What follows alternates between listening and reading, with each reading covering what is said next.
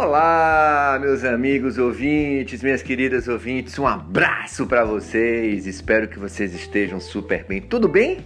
Espero que sim. Sou Jeffrey Ataíde ao seu lado. Hoje é quinta, quinta-feira, dia. Hoje é quinta-feira, data 25 de março. Pois é, 25 de março é o podcast esportivo Faculdade do Esporte, sempre é, uma hora da tarde você já pode ouvir no portal Hoje Bahia. Aliás, o portal Hoje Bahia sempre atualizado, trazendo as principais informações da Bahia, do Brasil e do mundo, né? Sem contar também com vários e bons comentários de muita credibilidade dos nossos jornalistas. O podcast Faculdade do Esporte você também pode encontrar aí nas principais plataformas digitais. O que é o podcast Faculdade do Esporte? São 10 minutinhos, né? Alô, meu amigo Glauber João, tá, tá pouco, viu? Tá pouco, vamos nessa. É, a gente fala do, do esporte amador, do esporte olímpico, do futebol, né? Das nossas equipes que disputam o Campeonato Baiano Copa do Brasil, Copa do Nordeste e a partir do final de maio vão estar disputando aí o Campeonato Brasileiro, né? Bahia na Série A, Vitória na Série B, Jacuipense na Série C. Na Série D a gente tem aí Juazeirense, tem Bahia de Feira, tem Atlético Alagoas. Depois a gente confirma direitinho. Mas eu queria dizer para vocês o seguinte, que ontem a CBF divulgou a primeira rodada da tabela do Campeonato Brasileiro da Série A, que deve começar no final do mês de maio.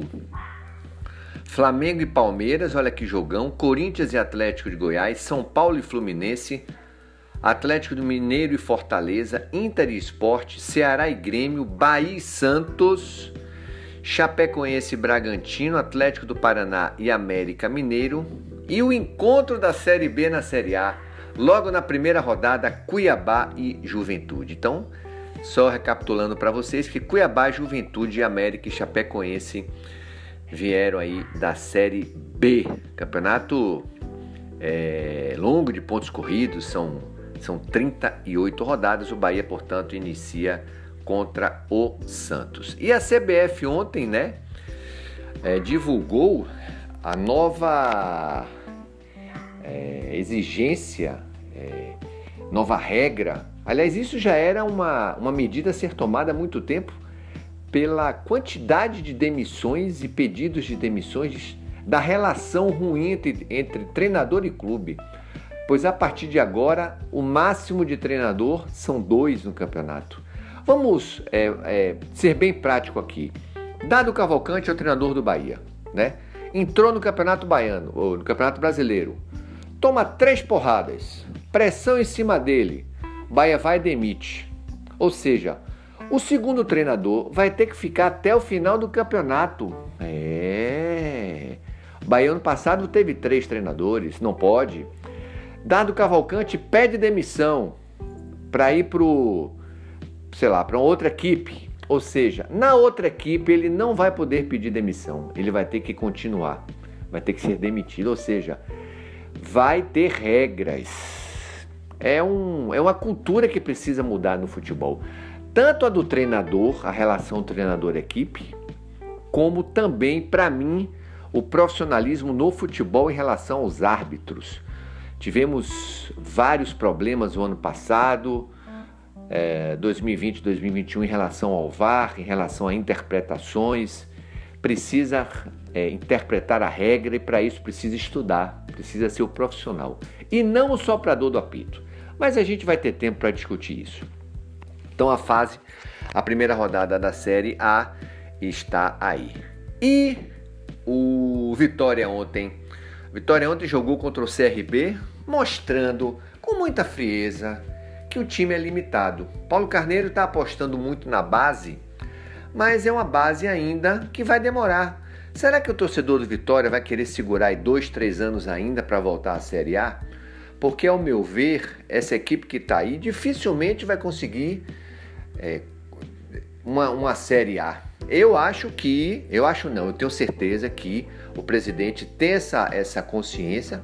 Tudo bem que não tem orçamento para contratar, mas Definir uma estratégia de só base vai demorar. Vai demorar. O time do Vitória realmente é limitado.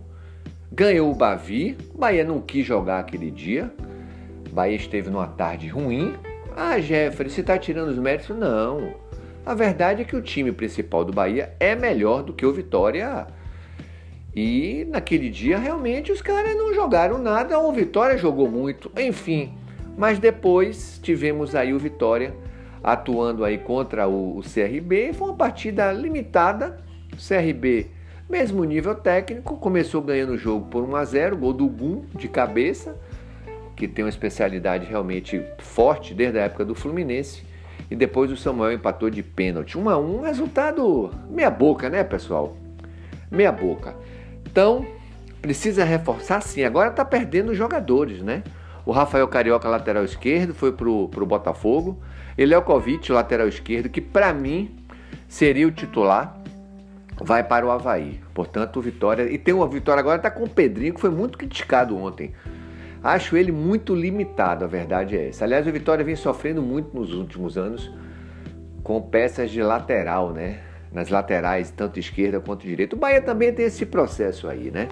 O Nino de altos e baixos, Matheus Bahia agora na esquerda, enfim. Vamos lá, a, a Copa do Nordeste, para você ficar bem atualizado. Ontem, portanto, Vitória e CRB empataram em 1 a 1 e o Salgueiro venceu 13 por 1 a 0. Hoje teremos Botafogo da Paraíba e Ceará.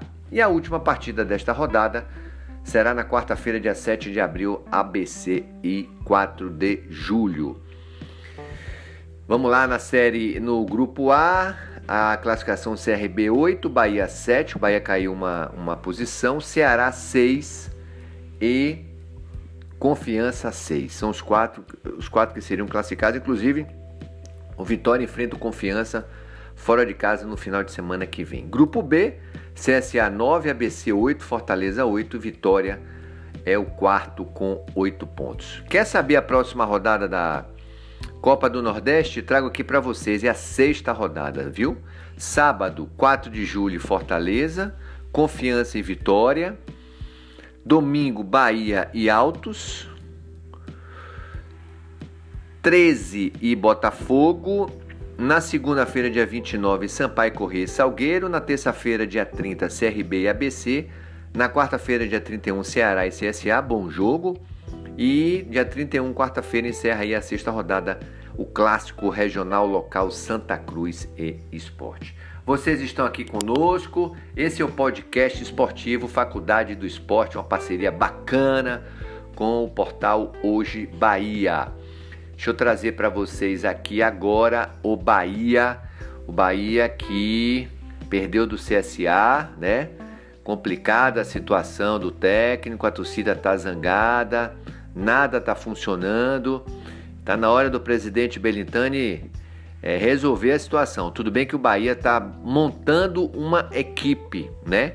Já contratou aí cinco atletas, deve mudar inclusive a sua zaga, né?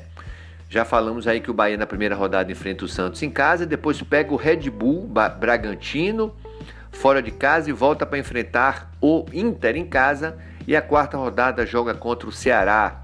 Bahia freguês nos últimos jogos do Ceará, né? Bahia freguês. Aliás, o presidente Belitani, inclusive, em uma entrevista recente, disse que o campeonato tem que ser, é, o futebol precisa é, continuar sim, porque vem colaborando com a população que vem sofrendo durante a crise. Ele, o país que alcançou a marca de 300 mil mortos na última é, quarta-feira, né? Outra informação para você é que o Bahia perdeu aí a concorrência para o Ceará na, no desejo de contratar o zagueiro Messias do América, bom jogador que foi para o Ceará. E o Bahia anunciou aí a, o registro oficial no BID, Boletim Informativo Diário, do Matheus Galdesani, que veio do Curitiba, é um volante, um bom jogador, né? Deve ser titular sim. Deixa eu ver se tem mais alguma informação do Bahia. Não, já falamos, portanto, aí os jogos do Bahia, o Campeonato Brasileiro, a relação da CBF com os treinadores, já falamos da Copa do Nordeste. E para a gente finalizar aqui, eu tinha, eu tinha pego aqui uma, uma notícia em relação às Olimpíadas, né? Em relação às Olimpíadas, deixa eu trazer aqui se eu consigo essa informação para vocês aqui.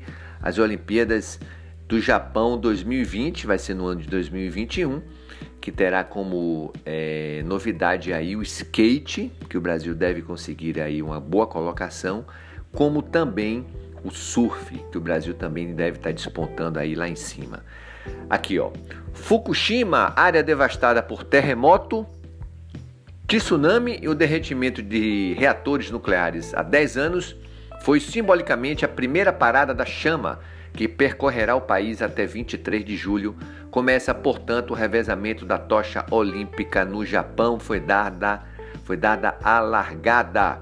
E as Olimpíadas que começam no dia 23 de julho. Portanto, serão 121 dias de revezamento com 10 mil corredores esperados para cruzar 47 prefeituras até a capital Tóquio. Valeu, pessoal. Um abraço para vocês. Obrigado. Sou Jeffrey Ataíde, é o podcast Faculdade no Esporte.